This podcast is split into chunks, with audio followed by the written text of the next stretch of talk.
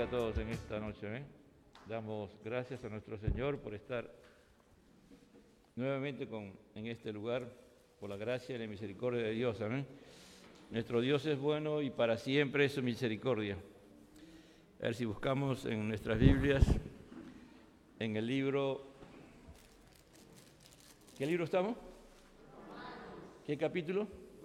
Dos, que están al día, qué bueno. Eso es muy bueno. Eso es muy saludable para todos, amén. Porque nosotros vamos a ir, a medida que va pasando el tiempo, acercándonos a ese día glorioso y grandioso, ¿no? En la cual estaremos delante del Señor, amado hermano, para siempre, si es que perseveramos en nuestra salvación que el Señor nos ha regalado por pura gracia. Padre, estamos delante de ti para presentarnos y pedirte que tú hables a nuestras vidas, a cada uno de nosotros, Señor, en esta noche de una manera especial. Tú conoces la necesidad que tenemos, Señor, de ti, de entender, de conocer tu palabra y a la medida que entendamos y conozcamos tu palabra, Señor amado, podamos obrar, Señor, para ir conociéndote, Señor, para saber y, para poder vivir bajo los principios tuyos, bajo esa gloria tuya, si es que realmente así tú lo determinas, para honrar tu nombre, para vivir una vida de honra, Señor amado, y de inmortalidad, Padre. Te damos gloria, honra y alabanza a ti. El tema se llama los juicios de Dios, ¿no? La primera parte, el día de hoy. No es bueno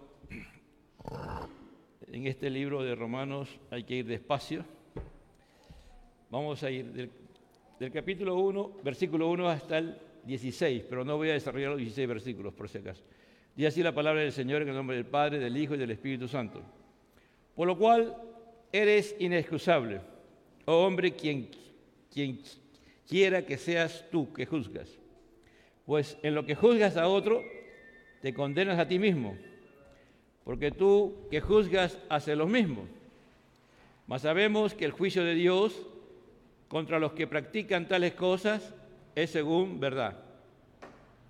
Y piensas esto, oh hombre, tú que juzgas a lo que tal hacen y haces lo mismo, que tú escaparás del juicio de Dios, o menospreciáis las riquezas de su benignidad, paciencia, longanimidad, ignorando que su benignidad te guía al arrepentimiento, pero por tu dureza y por tu corazón no arrepentido, atesoras para ti mismo ira para el día de la ira, de la revelación del justo juicio de Dios, el cual pagará a cada uno conforme a sus obras.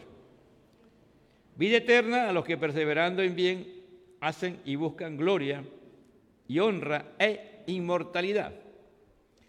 Pero ira y enojo a los que son contenciosos y no obedecen a la verdad sino que obedecen a la injusticia. Tribulación y angustia sobre todo ser humano que hace lo malo, al judío primeramente y también al griego. Pero gloria y honra y paz a todo el que hace lo bueno, al judío primeramente y también al griego. Porque no hay acepción de personas para con Dios. Porque todo lo que sin ley han sido han pecado sin ley también perecerán. Y todo lo que bajo la ley han pecado, por la ley serán juzgados. Porque no son los oidores de la ley los justos ante Dios, sino los hacedores de la ley serán justificados. Porque cuando los gentiles que no tienen la ley hacen por naturaleza lo que es de la ley, estos, aunque no tengan la ley, son ley para sí mismos. Mostrándola sobre la ley escrita en sus corazones, dando testimonio su conciencia, acusándolos o defendiéndoles sus razonamientos. En el día en que Dios jugará por Jesucristo los secretos de los hombres conforme a mi evangelio. Tomen asiento, amados. Los juicios de Dios.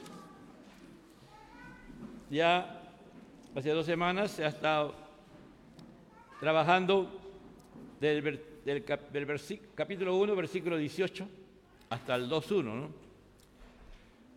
Pablo nos ha hablado acerca de, de la importancia de lo que es el Evangelio, ¿no?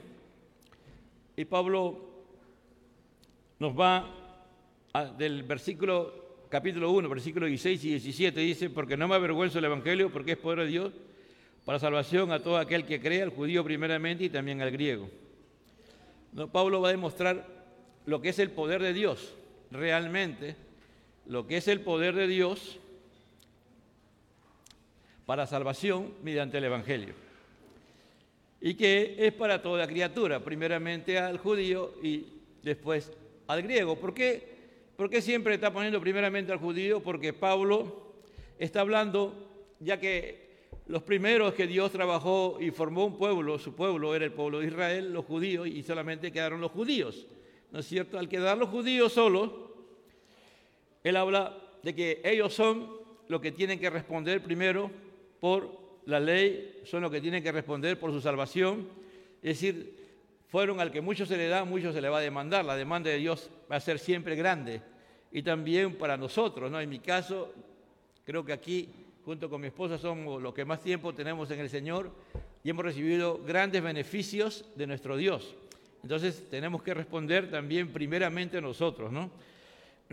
Porque el Evangelio, la justicia de Dios se revela por fe y para fe, y como está escrito, más el justo por la fe vivirá, ¿no? Entonces el Señor, a través de Pablo, lo primero que va a demostrar es la, la culpabilidad de todos los seres humanos por causa del pecado, ¿no? Porque la ira de Dios se revela del cielo contra toda impiedad e injusticia de los hombres que detienen con injusticia la verdad. La ira es la manifestación de Dios, que Dios está ya ha hecho una sentencia sobre los pecadores y ha manifestado su ira a través de toda la historia de la humanidad.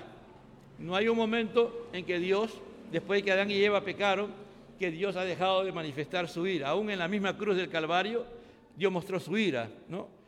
Porque era la única forma en que el hombre podía ser salvado, que la ira de Dios cayera sobre él, para que después todos aquellos que se arrepintieran de sus pecados puedan ser salvos de la ira.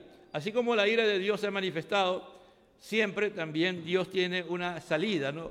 Primero, la, fe, más el justo por la fe vivirá, dice, ¿no? Abraham le creyó a Dios y le fue contado por justicia, ¿no? Entonces, a partir del versículo 18, él va a demostrar que a través de las manifestaciones de Dios en su creación, el hombre puede tener algo acerca de Dios. No es que a través de ello el hombre va a conocer a Dios, sino que la naturaleza habla de Dios. Y eso va de una u otra manera, en todos los seres humanos hay una conciencia natural que les hace, que les debe hacer actuar buscando a ese Dios. ¿no? Para que el hombre, porque todos los seres humanos, no importa en, que, cualquier lugar que haya de la existencia a través de toda la historia de la humanidad, siempre han sabido los principios, lo mínimo moral, entre lo malo y lo bueno, lo bueno y lo malo, lo que debe hacerse y lo que no debe hacerse. No, no hay cultura que no tenga ese principio. ¿no? Pero los hombres tuvieron en poco lo que Dios les ha revelado y cambiaron la gloria del Dios incorruptible y comenzaron a adorar a imágenes. ¿no? Cuando comenzamos todo este tema, Pablo aquí está demostrando que la idolatría, la idolatría es, como podemos decir, la madre de todos los pecados, ¿no? Es decir, todo comienza con la idolatría. Todo comienza con la idolatría. Todo comienza con la idolatría. ¿no? Nosotros venimos de un contexto idólatra. ¿no? En la muchos de los que estamos aquí hemos sido católicos y una de las cosas que se practican en el catolicismo y la idolatría precisamente. Y también la sociedad actual, uno de los grandes temas es la egolatría, ¿no? La egolatría, el hombre se ama demasiado este tiempo de hoy. Entonces, de ahí comienzan todos los pecados. Después ya aquí Pablo va a decir en el versículo 24, 26 y 28 que Dios los entregó, que Dios los entregó, es decir, como que Dios abandona al hombre cuando ya muestra su ira, ¿no? Entonces, y va a mostrar, después de, la, idolatría, él va a demostrar que vienen todos los demás pecados. Primero, el, hombre va a, a, tener lujuria en sus corazones, van a deshonrar sus cuerpos entre sí, ¿no? y van a darle más importancia a la mentira, van a, el sistema realmente, la mentira, el engaño, la falsedad, la columna, todo eso es lo más importante el día de hoy y le van a dar culto, lo van a adorar a las criaturas antes que a Dios. Después de eso, de eso viene ya la degeneración, ¿no? Ya viene ahí el, el homosexualismo, el lesbianismo y todo tipo de pecados sexuales que el hombre practica. Y la última parte, a partir, a partir del versículo 28, él va a desarrollar un sinnúmero de pecados, ¿no? va a dividir, son 21 tipos de, manifestaciones de pecado, y la única aclaración que hay aquí es en el, dice el 29, estando atestado de toda injusticia y fornicación. Ahí debe decir maldad. En lugar de fornicación es maldad. Ahí hay como una, una letra nada más de porneguía y es porneú. Porneú es maldad.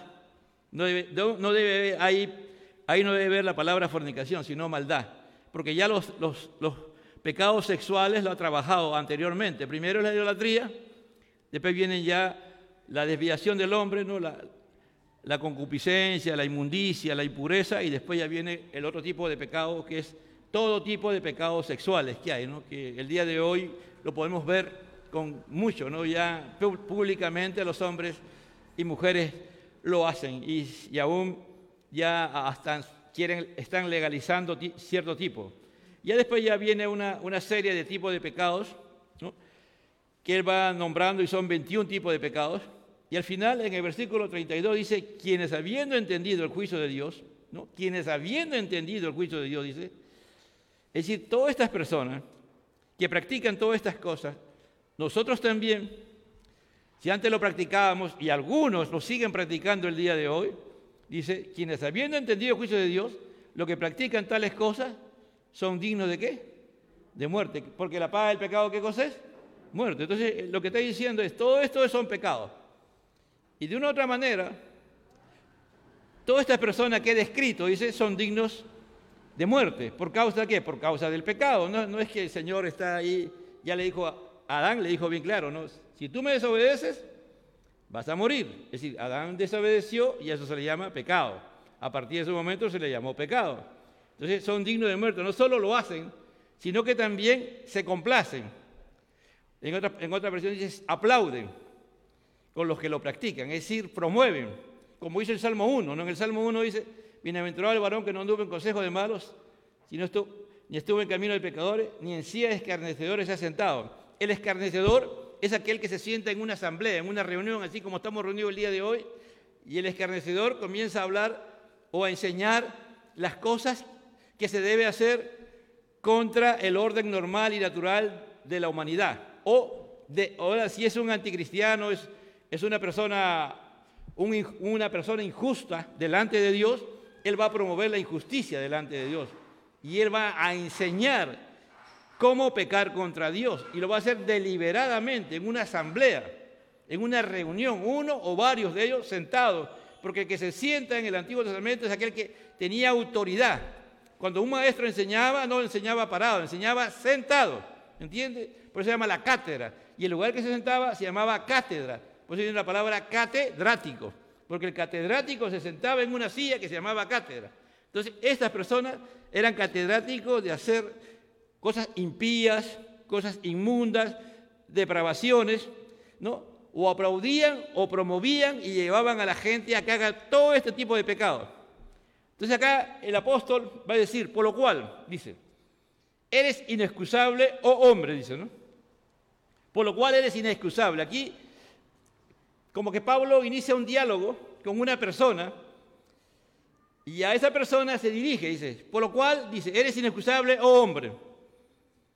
No, si uno ha leído todo esto, ¿no? hay tiempo para leer, pero lo he dicho a grandes rasgos, nosotros cuando andamos en comunión con Dios y dependemos de Dios permanentemente, todo nuestro, nuestro, nuestro diario vivir, vamos a andar en santidad delante de Dios y no vamos a pecar contra Dios. Pero si nuestra comunión con Dios es solamente cuando venimos a los cultos, y, o, nuestra supuesta comunión con Dios es cuando venimos a los cultos y tenemos en poco las cosas de Dios, no, no oramos o poco oramos, no leemos la Biblia o poco leemos, no estudiamos, no escudriñamos y nuestra fuente de alimentación, ¿quién es?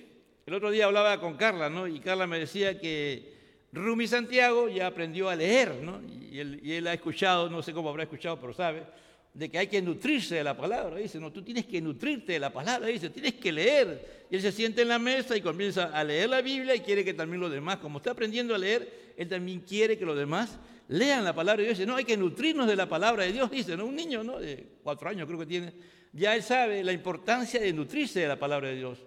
Nos nutrimos de la palabra de Dios. Nos alimentamos de la comunión con Dios, nos saciamos nuestra sed espiritual, emocional, intelectual en la palabra de Dios. Buscamos comunión con Dios, adoramos a Dios. Se ha estado hablando insistentemente en estos días de adorar a Dios, ¿no? Y han sido cuatro clases. Practicamos realmente como algo que es de necesidad en nuestra vida, necesidad así, que no podemos dejar de hacerlo, el orar, el de estudiar la Biblia, el de adorar, el de servir al prójimo, el de evangelizar, el de proclamar el nombre de Dios, el de dar testimonio. ¿Lo hacemos realmente? Si nosotros nos miramos realmente delante de Dios, podemos decir que no tenemos, que estamos en comunión con Dios. Aquí Pablo se está dirigiendo a una persona que no está en comunión con Dios. Dice, por lo cual eres inexcusable. Es decir, tú no tienes ninguna excusa. Tú no tienes nada que por ti mismo tú puedas decir que tú estás en orden delante de Dios. Oh hombre, quien quiera que seas tú que juzgas. Tú que juzgas. El Señor ya ha enseñado en el Sermón del Monte que para juzgar primero tenemos que estar bien delante de Dios. Y Dios nos permite juzgar siempre y cuando haya un propósito con la persona a quien Dios determina que tú juzgues, porque Él quiere que esa persona salga de su condición de pecado, o sea, aparte del pecado, pero primeramente Él dice que tenemos que estar en orden con Él, porque dice, ¿cómo tú vas a decir a, a tu prójimo que tiene la paja en el ojo si tú tienes una viga? Dice, ¿no? Sácate la viga y después, recién, puedes tú ministrar, aconsejar, confrontar, exhortar a esa persona. Por eso, si estamos libres de, todos estos pecados, por la gracia de Dios y nos mantenemos en la comunión con Dios, un día le llevaron a Jesús a una mujer que le habían encontrado, según dicen, en el acto de adulterio. Solamente llevaron a la mujer, no llevaron al hombre, ¿no? Eso es lo más tremendo, ¿no? Los fariseos. Y Jesús miró, se agachó y comenzó a escribir en la tierra, dice, ¿no? Y él ahí escuchaba, ¿qué hablarían? Pues no la gente que lo acusaba. Hasta que Jesús agarró y dijo, a ver, una cosita, le dijo, ¿no? Una, cosa, tranquilo, tranquilo, tranquilo, a ver, a ver. El que esté libre, libre de culpa, tiene la primera piedra. Y lo más, lo más antiguo, lo más de, más de más edad, comenzaron a irse. Y al final, cuando Jesús alzó la vista nuevamente, no había nadie, solamente la mujer. Le dijo, el que esté libre de culpa, tire la primera piedra. Y todos tenían culpa. Nadie, todos tenían algo que los acusaba. Y el, como era el Señor y estaba lleno del poder de Dios, es algo que Dios en ese momento permitió, porque no siempre reaccionaban así sus enemigos, pero en esta oportunidad era tanto el poder de Dios, el poder de la palabra, la unción del Señor, que toditos se fueron, excepto la mujer que estaba ahí. Y dijo a ella, vete y no peques más. Ni yo te condeno, vete y no peques más. El único que tenía la autoridad para juzgar a ella era Jesús. Jesús, ¿cómo actuó? Con misericordia, le dice, ¿no? pues en lo que juzgas a otro, te condones a ti mismo. Porque tú que juzgas, haces lo mismo, dice, ¿no? Si tú estás juzgando un pecado de alguien, primero, mira tú, miremos nuestra vida, miremos a nosotros. Bueno, nadie está libre. Y a veces, lamentablemente, lo que más juzgan son lo que están más en problemas con Dios, es decir, están en pecado delante de Dios. No tienen ninguna autoridad, ni moral, ni intelectual, ni espiritual, para poder juzgar. Dice, porque tú que juzgas, haces lo mismo. Mas sabemos que el juicio de Dios contra los que practican tales cosas es según verdad. Aquí está hablando del juicio de Dios, ya no está hablando del juicio del hombre. Es decir, que si estas personas, por ejemplo, son eh, sin afecto natural, es decir, sin amor, son implacables, no tienen misericordia, no tienen piedad, son rebeldes, son insolentes, son soberbios, son altivos, son injuriosos, son insolentes. Es decir, cualquiera de, este, de estos pecados, y podemos seguir enumerando algunos más, Dios sabe la verdad. Y a Él nadie, nadie, nadie lo puede engañar. Entonces, el juicio de Dios es inevitable, ¿no? se puede evitar este juicio, es ineludible. Tú no puedes, tú ni yo podemos juzgar a nadie si no estamos bien con Dios. Esto no quiere decir, hermano, que no el Dios prohíbe juzgar, no, hermano. ¿Te imaginas si la iglesia no tuviera la autoridad de parte de Dios para poder hacer algunas situaciones que algunos hermanos están practicando y que están yendo en contra de la voluntad de Dios y están causando que la presencia de Dios ya no se manifieste, que haya pecados y pecados escandalosos.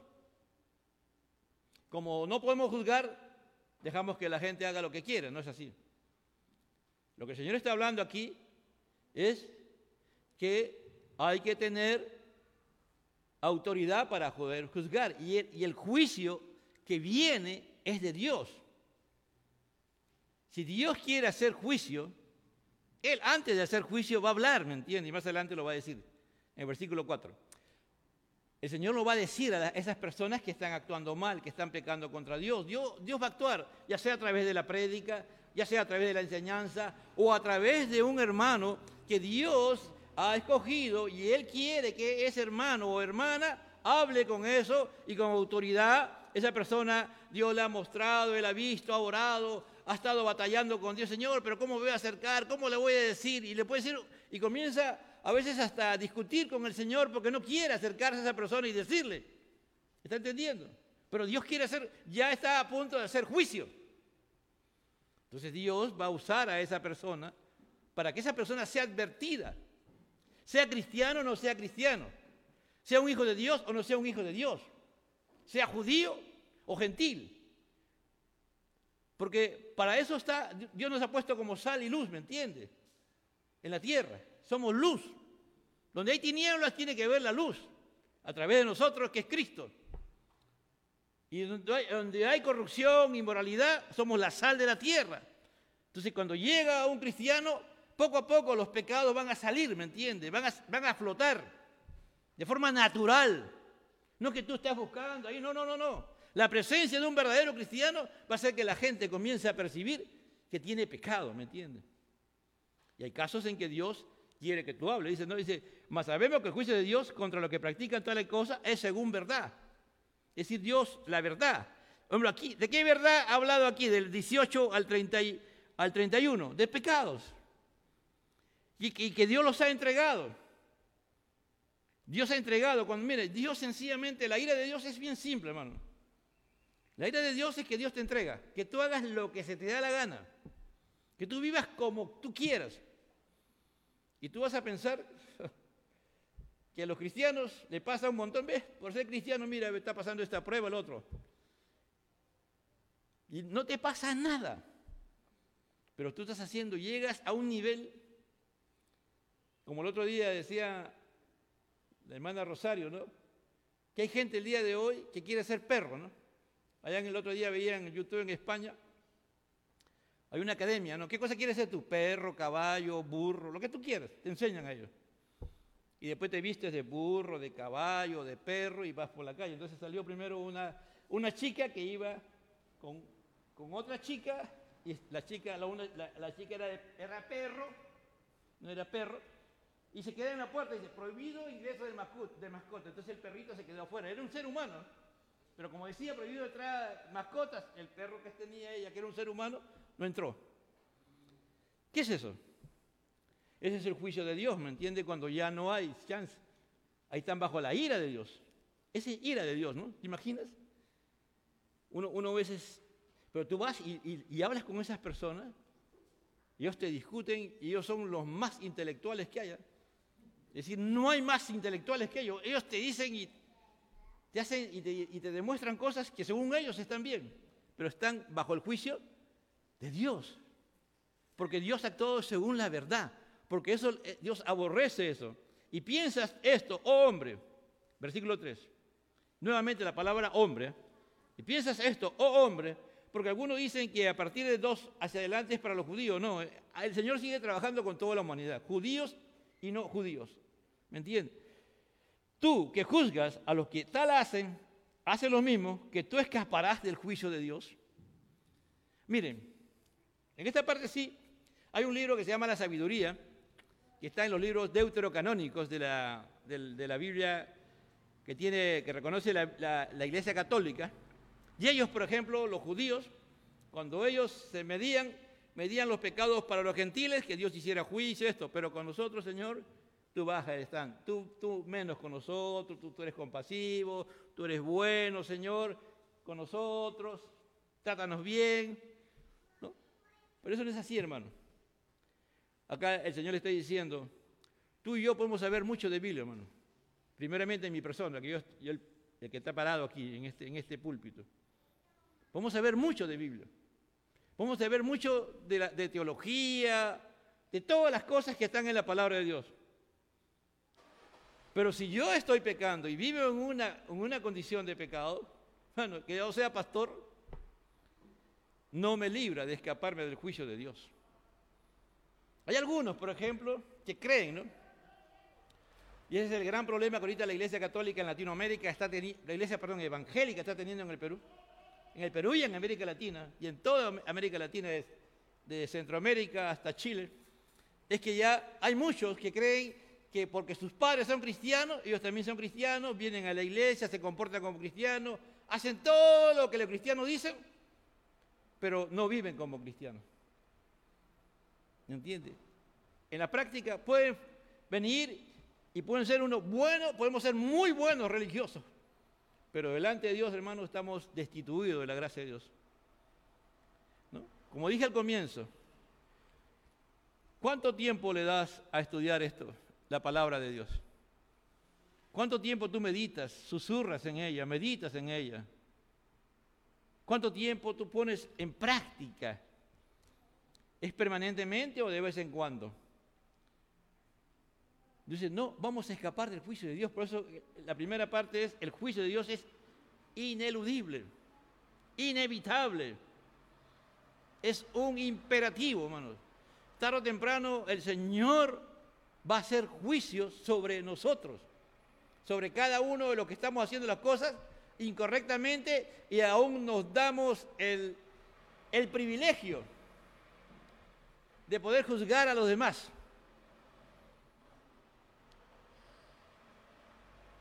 Dice, y aquí hace una, una pregunta muy, muy interesante Pablo. ¿O menosprecias las riquezas de su benignidad, paciencia, longanimidad, ignorando que su benigna, que su benignidad te guía al arrepentimiento? dice, ¿qué es menosprecias? Dice, tú me has menospreciado. Dice, a veces, uno ni de cuenta, dice, y hay las personas, cuando los creyentes no están muy firmes en las cosas de Dios, son fácilmente, van a decir que los han despreciado, que lo han menospreciado, porque siempre estamos buscando aprobación, ¿no? Cuando alguien no está, no está en la comunión con Dios, en orden con Dios, siempre busca aprobación y que le traten bien, ¿no? Pero un cristiano auténtico y verdadero no está buscando aprobación, no está buscando una buena alta estima ni bajo estima, sino sencillamente él vive como Dios quiere que vive y sabe que va a tener algunas situaciones y va para adelante. Pero en este caso, el Señor está diciendo, o menospreciáis las riquezas de quién? De Dios. ¿No? Hay que, estamos estimando a la ligera este libro de Romanos. Estamos estimando a la ligera la palabra de Dios. Estamos estimando a la ligera la comunión con Dios. Estamos estimando a la ligera la adoración a Dios. Estamos estimando a la ligera el servicio a Dios. El servicio al prójimo, el amar al prójimo. ¿Es, es insignificante para tu vida? De todas las cosas que tú haces, una cosa más es el, el ser creyente, el buscar de Dios, o es la razón de tu vida. Vives por Él y para Él y eres de Él permanentemente. ¿Eres consciente de eso? Entonces, cuando nosotros hacemos ello, cuando el Señor, su palabra y lo que Él quiere que hagamos es algo más de nuestra vida. Y hace un momento tenía mi chaleco, ¿no? Ya me lo saqué, porque sentía calor, ¿no? en este momento ya no, ya no lo necesito, ¿no es cierto? Cuando lo necesito nada más lo uso. Cuando tengo frío me lo pongo. Entonces cuando, cuando yo tengo necesidades busco a Dios. Y cuando ya no las tengo, lo dejo por ahí. Es como mi chaleco, ¿me entiendes? Ya dejo a Dios, dejo su palabra, dejo todo, todo. Eso es lo que está diciendo, o menospreciáis. Es, eh, a veces para algunos es detestable, ¿no? Las riquezas, es decir, la abundancia, la plenitud, dice, o menospreciáis las riquezas, las abundancias, la plenitud de su benignidad. ¿Qué es benignidad? Es bondad, es gentileza, son cosas útiles. ¿De quién? Que Dios nos da, es la bondad de Dios. Todo lo que Dios nos da, hermano, es benigno, es útil. Es decir, nos sirve para todo. Esa es la palabra que estoy diciendo, no. Mira, o menosprecia la riqueza de su benignidad. Es decir, de, lo que, que ha dicho Pablo, que el Evangelio es poder de Dios para todo aquel que cree. ¿No es cierto?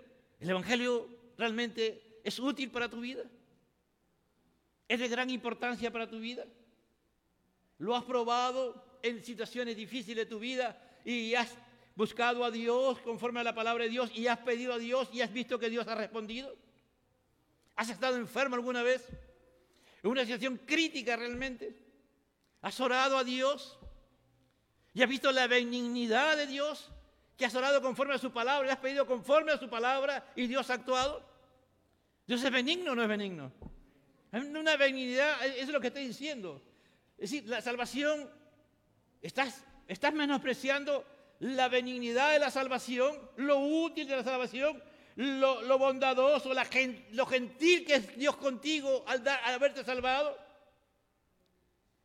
Después dice, de su paciencia, de su divina tolerancia. Dios es tolerante, amado hermano. ¿Cuántas veces hemos pecado contra Dios? Hemos fallado a Dios, hemos así abiertamente. Y Dios ha tenido tolerancia con nosotros. Esa es la palabra, hay paciencia, es divina tolerancia, porque aquí se está refiriendo a Dios, a Dios Padre, a Dios Hijo, a Dios Espíritu Santo, en especial a Jesucristo, pero es porque el Evangelio nos habla de ello, ¿no es cierto? De los tres. Después dice longaminidad. Es decir, ¿qué es longanimidad? Que Dios tiene, es, Dios espera, tiene un, un tiempo largo para expresar su ira Primero, Dios es bondadoso.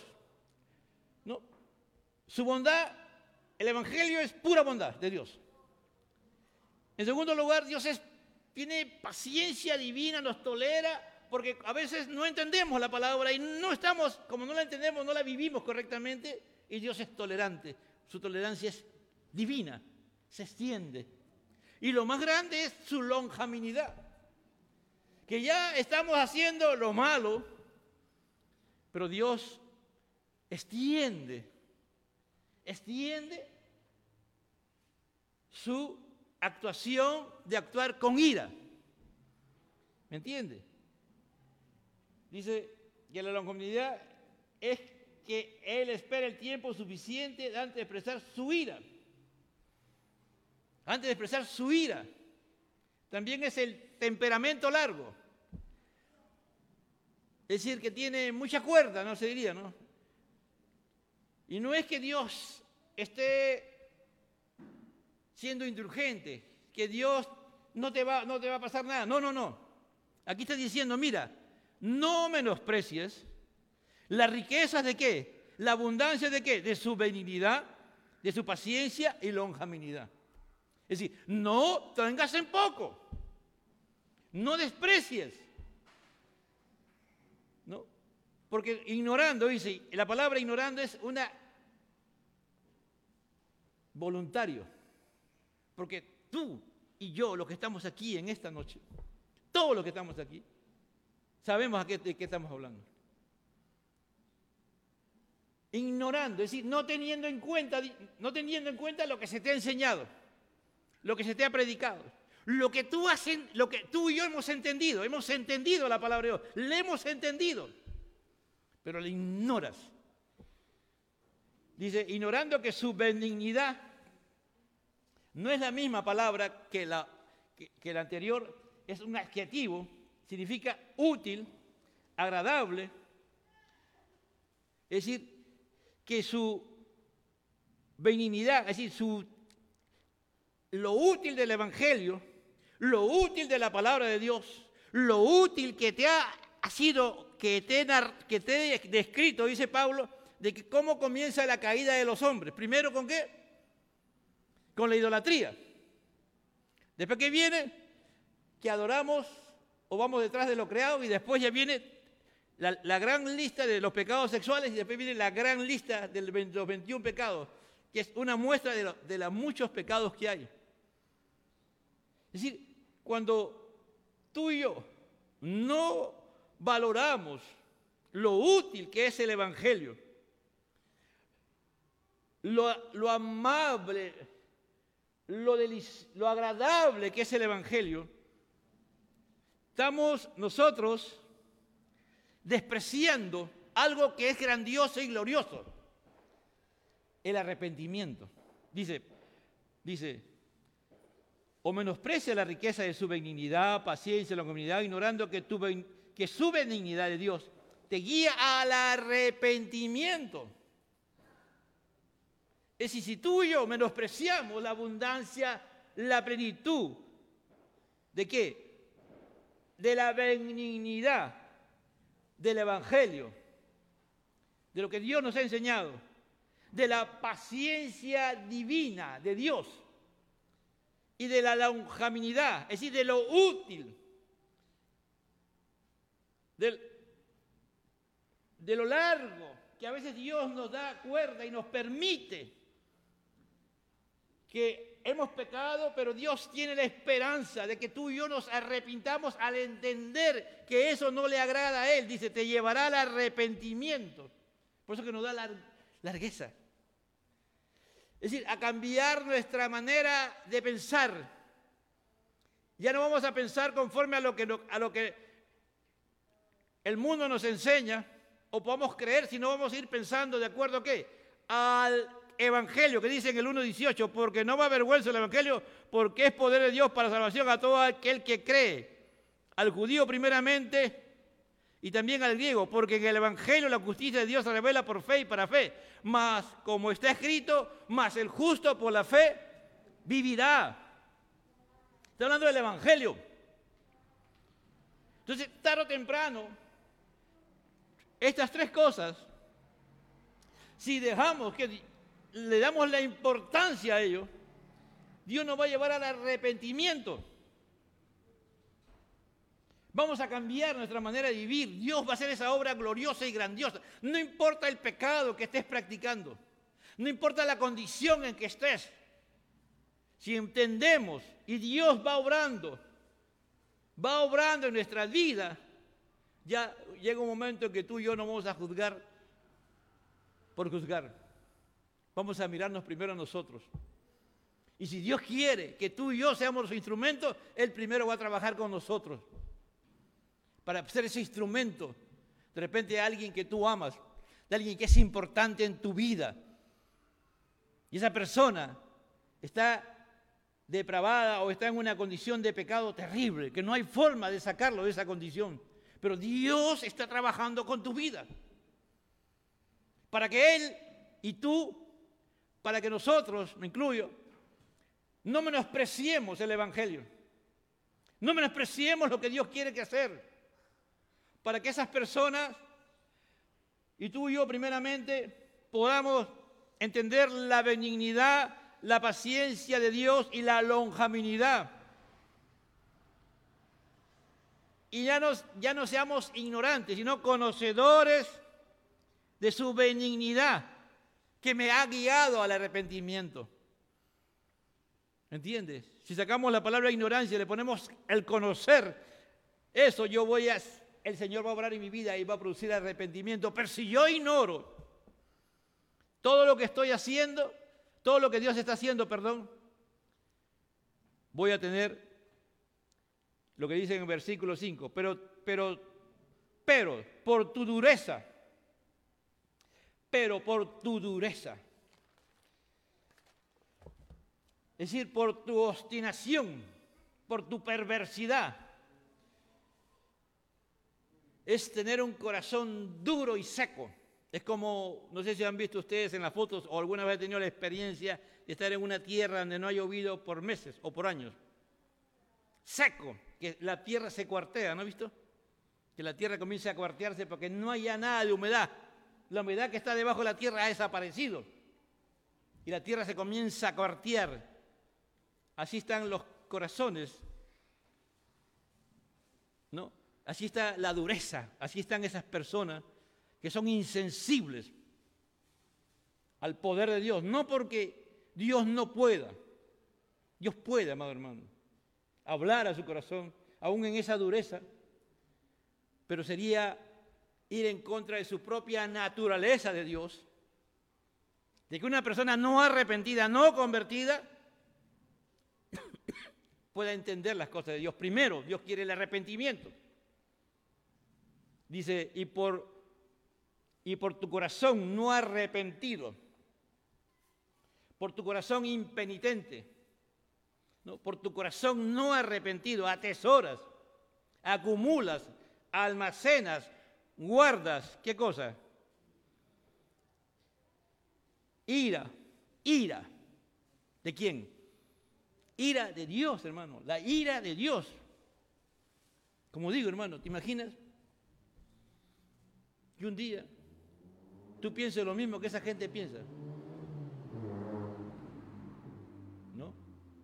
Y un día vayas al registro civil y dices, no, yo estoy, tengo un problema y ya he hecho ya mi, acá está mi abogado y voy a decir, yo no, yo no soy ser humano, yo soy perro. Así, póngame perro. Mi nombre es tal. Porque eso quieren hacer los hombres, legalizar eso. A, eso van, ¿me entiende? A, eso va, hay un grupo. Esto lo, del género es una de las cuantas cosas más que, están haciendo. ¿Te imaginas? Que un día tú estés en esa posición. ¿Te imaginas que un día estés siendo un rebelde a tus padres? Hay por ahí una periodista, ¿no? Que se pelea con todo el mundo.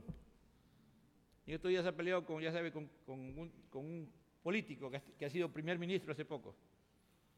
Bueno, e, esa señorita desconoce a su padre, así, totalmente. Totalmente lo desconoce. Y su padre ha sido un hombre, hasta donde yo veo, hermano, un hombre recto, tendrá sus cosas como todo pecador, pero nunca he visto haciéndole escándalo. Nunca. Nunca ha salido un escándalo en los periódicos, en su vida. Pero sí, es un rebelde contra sus padres. ¿Te imaginas que un día tú te vuelvas rebelde de tu padre, de tus padres? Y quieras cambiar tu apellido si es posible. Todo eso te lleva. Por eso cuando tú ves la actuación de, mucha gente en el mundo, haciendo cosas terribles. Dice, pero no puede ser, no puede ser, tú dices. ¿Qué pasa? Es que han caído, están bajo la ira de Dios. Tienen un corazón no arrepentido. Todas esas personas, hermano, todas esas personas han tenido una oportunidad. Y de una u otra manera alguien le ha predicado, alguien le ha enseñado o han leído. Y algunos de ellos han estado hasta en algunas iglesias, hermano. Y han escuchado el Evangelio. Pero nunca se han convertido. Porque una persona no, convertida no haría esto. Porque de una u otra manera Dios trabajaría con su vida. Dios lo haría volver a la razón. Dice, pero por tu dureza y por tu corazón no arrepentido atesoras para ti mismo ira para el día de la ira y de la revelación del justo juicio de Dios. Miren, ¿a dónde, ¿a dónde nos lleva Pablo? Al final de los tiempos, hermano. Cuando va a ser el juicio final. Cuando va a haber ese juicio. Y nadie se va a poder escapar.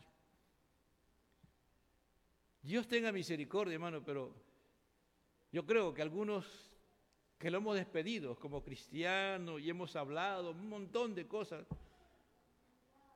cuando vayamos, si cuidamos nuestra salvación con temor y temblor y, perseveramos, nos vamos a encontrar con una sorpresa, hermano, que no la vamos a encontrar arriba en el cielo, sino al otro lado. Esto no es solamente para venir y sentarnos y escuchar y decir, hoy qué bien, hoy qué bonito predicó el, pastor, la hermana Rosario, este, Jenny, Benjamín, Carlos Jesús. No, hermano, ese no es el objetivo. Acá dice que un día todo lo que nosotros hayamos hecho a escondidas, ocultas o públicamente, en el día del juicio va a salir a la luz, hermano. El Señor Jesucristo va a juzgarnos, porque él, a Él se le ha entregado esa potestad de juzgarnos. Y delante de Él va a salir la verdad, como hice, como hice anteriormente, ¿no? porque el juicio de Dios es conforme a la verdad. Es decir, Dios no va a hacer un juicio y Él va a inventar, hermano. Todo va a caer delante de su presencia. Y aquí Pablo está ensayando. Pablo nos está haciendo llamar a conciencia del 1 al 5, de que no debemos de juzgar a nadie si no estamos realmente en comunión con Dios y no tenemos el pase de Dios para hacerlo. Yo el primero. ¿Me entiende? Dios, en segundo lugar, no quiere que menospreciemos por nada la riqueza del Evangelio. La riqueza de participar y ser miembro de una iglesia.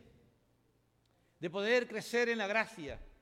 De experimentar lo que es la benignidad de todo el Evangelio, amado hermano, de experimentar la divina tolerancia de Dios, la divina paciencia de Dios que tiene con nosotros, de experimentar su longeminidad, de que Él a veces cuando estábamos todavía y no entendíamos o todavía no estábamos convertidos, Él permitió que, que pecáramos.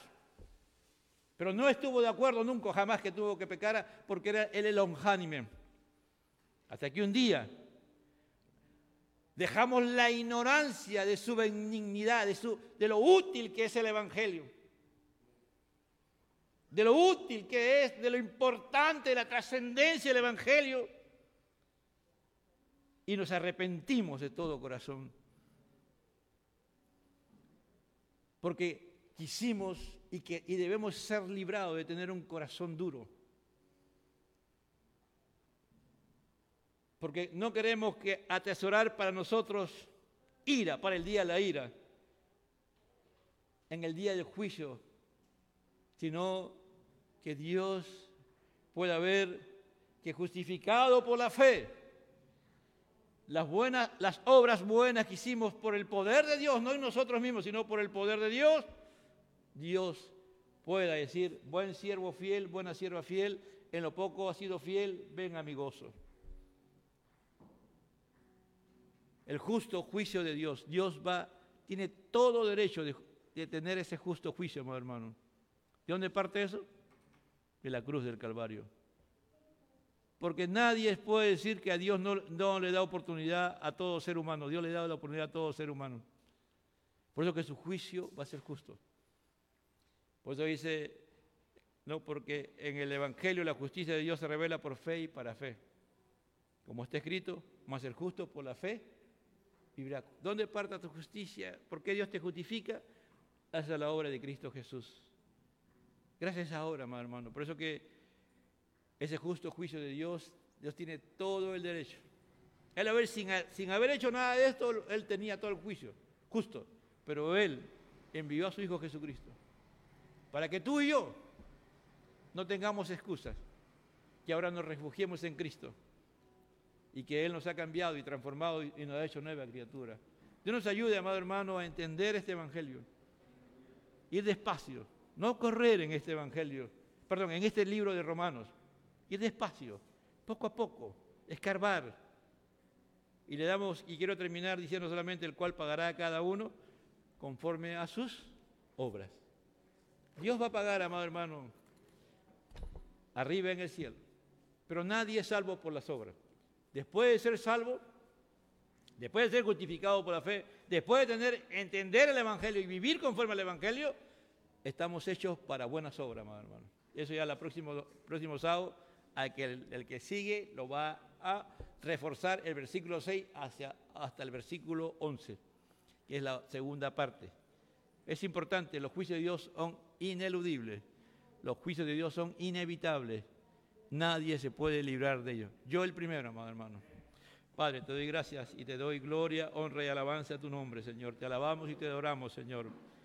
Te pedimos misericordia, Señor, a no entender que tenemos que vivir bajo esa misericordia y compasión tuya. Dice, bienaventurados los misericordiosos, porque ellos alcanzarán misericordia, Señor. Haznos entender esa, esa benignidad, esa paciencia, esa lonjaminidad del Evangelio y de tu actuación en nuestras vidas, Señor amado para poder ser hombres misericordiosos, para no juzgar por juzgar, Señor, porque nos sentimos superiores, pero sí cuando nos, cuando nos juzgamos, nosotros nos juzgamos tibiamente y a veces nos justificamos con pecados que estamos cometiendo, Señor. Oh, no, Santo Dios, ten misericordia de cada uno de los jóvenes que te aman, que están aquí y que están luchando por salvación y quieren agradarte, Señor. Bendícelos, llénalos de tu Espíritu Santo y de tu palabra, que, tengan que tengamos hambre y sed de tu palabra, hambre y sed de ella, Señor. De que tengamos hambre y sed de orar, de tener hambre y sed de adorarte, adorarte, adorarte, Señor. Pero también hacer obra, obrar, Señor, en el servicio, en la evangelización y mostrarle al mundo que somos tus hijos, Señor amado haciendo buenas obras como resultado del cambio y la transformación que has hecho tú en nuestra vida, como resultado, Señor, de que hemos entendido y comprendido lo glorioso y grandioso que es el Evangelio, Señor. Oh Padre de la gloria, de lo benigno que es el Evangelio, de la benignidad del Evangelio, de la paciencia tuya, de la tolerancia divina tuya, de tu lonjaminidad, Señor amado. Te damos gracias, Señor, por lo útil del Evangelio, porque cambia y transforma nuestras vidas, Señor. Te alabamos y te adoramos, Señor. Gracias, Señor, al Padre, al Hijo, al Espíritu Santo. Gloria a Dios, gloria a Dios, gloria a Dios, aleluya. Amén.